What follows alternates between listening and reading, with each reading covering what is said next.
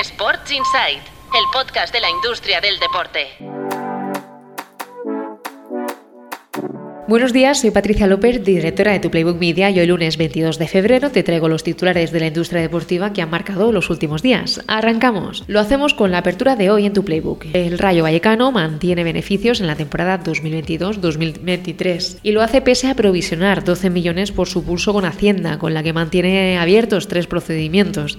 Si no fuera por esta provisión, el club habría mejorado su rentabilidad a doble dígito. La entidad mejoró un 6% su negocio ordinario hasta 55 millones. La cantera del Real Madrid es el doble de rentable que la del Atlético de Madrid. Así lo demuestra el último informe del CIES sobre la facturación por la venta de futbolistas canteranos. La que más beneficios generó fue la del Benfica, mientras que la del Club Blanco es la cuarta del ranking, casi doblando también a la del Fútbol Club Barcelona, según las cifras de venta de canteranos de la última década. La Liga adjudica a Telefónica sus derechos de televisión en España desde enero del 2025 hasta la temporada 26-27. Se trata de dos lotes que la Teleco ya se había adjudicado, pero que volvieron a licitar porque los límites de la CNVC limitaban a Telefónica comprar derechos audiovisuales por más de tres temporadas después de haber comprado a Canal Plus. Si queréis saber más sobre cuánto facturará la liga por cada una de estas dos temporadas y media, lo tenéis todo en tu playbook. Y seguimos con derechos audiovisuales porque Dazón se hace con las retransmisiones de la Hexagon Cup a nivel global. Además, la competición ha fichado al PIN como vehículo oficial y a la Comunidad de Madrid como patrocinador.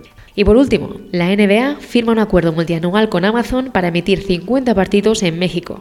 El gigante tecnológico los emitirá a través de Prime Video y también incluirá la opción de comprar el NBA League Pass en su plataforma. El acuerdo ya ha arrancado e incluye dos partidos cada lunes y algunos fines de semana. Y por último, te traemos la pregunta de la semana basada, como siempre, en los datos que puedes consultar en tu Playbook Intelligence, la herramienta de inteligencia que ya han contratado numerosas propiedades deportivas. Hoy preguntamos qué club tiene la masa salarial más alta de la liga. Tienes la encuesta en nuestro perfil de LinkedIn, compartiremos la respuesta el próximo jueves. Y hasta aquí el Breaking News de hoy. Recuerda que este resumen de titulares en dos minutos lo tienes disponible de lunes a jueves y no olvides que los viernes tienes una cita con el podcast Sports Insight. Sports Insight, el podcast de la industria del deporte.